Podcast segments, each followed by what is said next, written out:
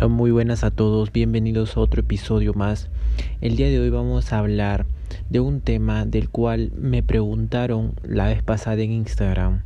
Una persona que me dijo que tengo que tener su nombre en anónimo, pero este vamos a hablar de su pregunta y vamos a responder a su pregunta.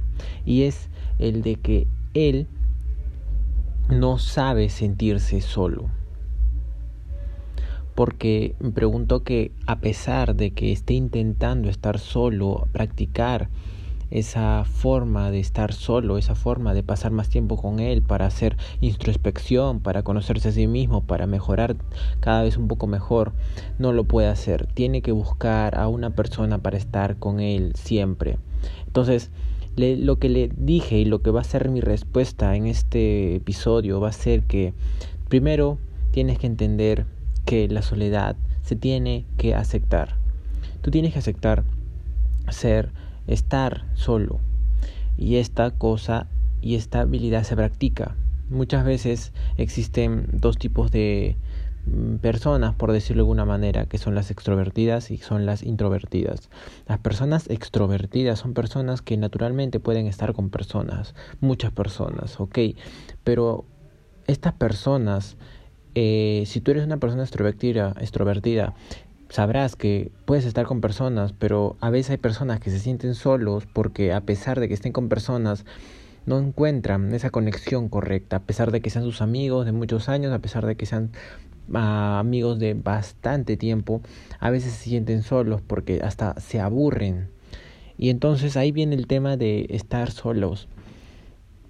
El mejor momento para comenzar a buscar una pareja correcta en tu vida es cuando ya no necesites tenerla.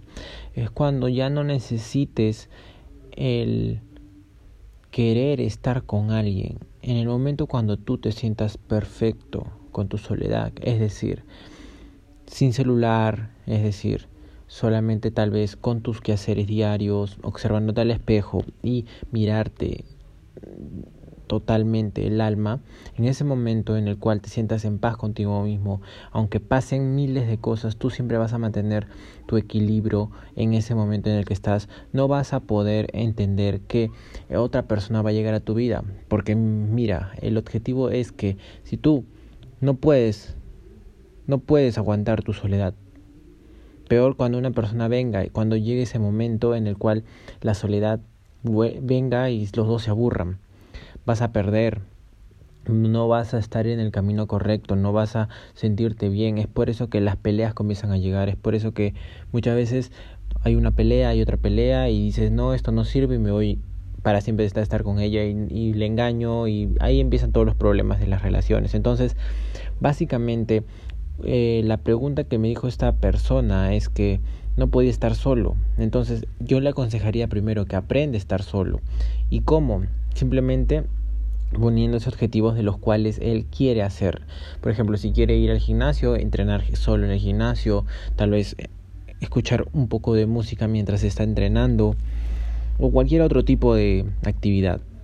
La cosa es que él aprenda a estar solo, aprenda a a practicar su soledad y que en su soledad no solamente esté solo sin hacer absolutamente nada, a eso no me refiero, me refiero a que en la soledad se comienza a conocer de por qué está actuando así, de por qué piensa eso, de por qué quiere en su vida realmente, de qué realmente está buscando alrededor de sus objetivos y sus metas. Entonces, básicamente es que él se mantenga solo, pero pensando en qué ideas puede crear, en qué puede ofrecer a las personas exteriores eh, para que pueda vender, para que pueda eh, mejorar el mismo, disciplina, desarrollo, constancia, fortalezas, muchas formas en las cuales él puede crear algo a partir de la soledad. Entonces, una vez que ya ha creado todo esto a partir de la soledad, ya se va sintiendo más cómodo con él mismo, ya se va sintiendo más cómodo con él, sabe que leer es importante porque eso le ha ayudado a abrir la mente.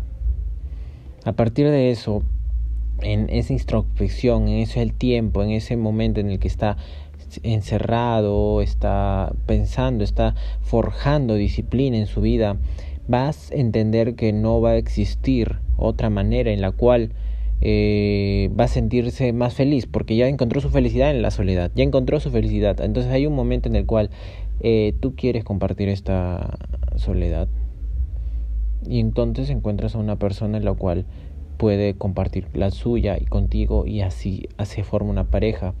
Y luego vas a entender que cuando esta pareja está contigo y no está contigo, no va a pasar nada, porque por el simple hecho de que ya sabes que solo te sientes genial, solo te sientes feliz y solo puedes lograr muchas cosas, cosas increíblemente grandiosas. Entonces, si en este momento tú te encuentras solo, sola, en casa, no, no tienes personas en las cuales puedas confiar porque no, sabe, no conectas muy bien, o etcétera, tienes que entender que en el momento en el cual tú comienzas a desarrollar tu soledad, te vas a volver increíblemente peligroso que desarrolles tanto tu felicidad que luego ninguna persona va a, a, a buscar, ninguna persona no, muchas personas van a buscarte a partir de desarrollar tanto tu, tu, felicidad, desarrollar tanto tu forma de ser, desarrollando tanto tu autoestima que muchas veces las personas se van a quedar boca abiertas lo que has logrado solamente estando solo un tiempo determinado. Entonces, recuerda, primero practica tu soledad, pero de una forma consciente, de una forma, de una actitud proactiva diariamente. Luego de eso, cuando ya no necesites absolutamente a nadie, puedes encontrar una pareja porque sí o sí van a acercarse personas a ti a querer relacionarse contigo. Déjame decirte que eso siempre va a ser así. Vas a encontrar personas de muy alto valor, vas a encontrar personas que sepan cuál es tu objetivo y te respeten por cada una de las cosas que tú quieres. Entonces, me despido, mi, mi nombre es Ronaldo Mendoza. Puedes seguirme en mis redes sociales como Ronaldo Workout y puedes dejarme tu pregunta en Instagram. Muchas gracias y me despido.